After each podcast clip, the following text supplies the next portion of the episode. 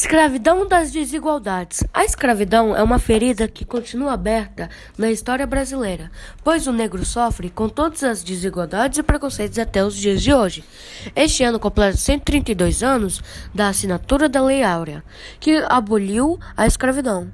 Mas vale a pena lembrar que a escravidão era uma forma de exploração em que os proprietários compravam ou vendiam seres humanos em uma relação comercial. A palavra escravo, em português, vem do latim esclavos, que significa pessoa que é proprietária de outra. Essa pessoa, essas pessoas eram trazidas na África desde o início do século XVI. Eram trabalhadores escravos negros que tiveram um importante papel na economia do Brasil, nos ciclos produtivos do açúcar, ouro, pecuária, café, entre outros. Após a abolição, a seguração dos negros foi silenciosa. Os problemas de racismo historicamente ocorridos no Brasil foram encobertos, pois os ex-escravos estavam desprovidos de terra, do acesso à educação e, em muitos casos, de qualificação profissional.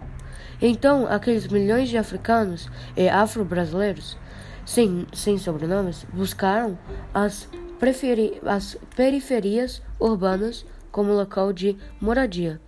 O trabalho nas estradas de ferro, nas docas, ou permanecer junto a seus antigos senhores em simulação, em situação muito semelhante à vida dos tempos de escravidão, acontece que no Brasil, por processos históricos ligados à escravidão, à desigualdade social, está muito atrelada à questão étnico-racial a população negra é a que mais sofre com o mau atendimento do sistema de saúde e termina por viver menos.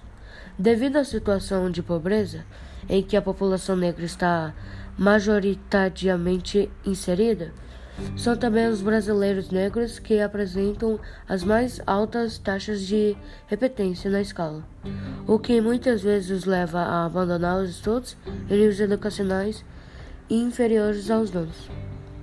Bom, a professora Ana Maria diz que ao longo dos 300 anos de existência do tráfico negro, cerca de 4,8 milhões de africanos foram trazidos para o Brasil. O nosso país foi o que mais recebeu africanos para serem escravizados ao longo dos três séculos em todo o continente americano.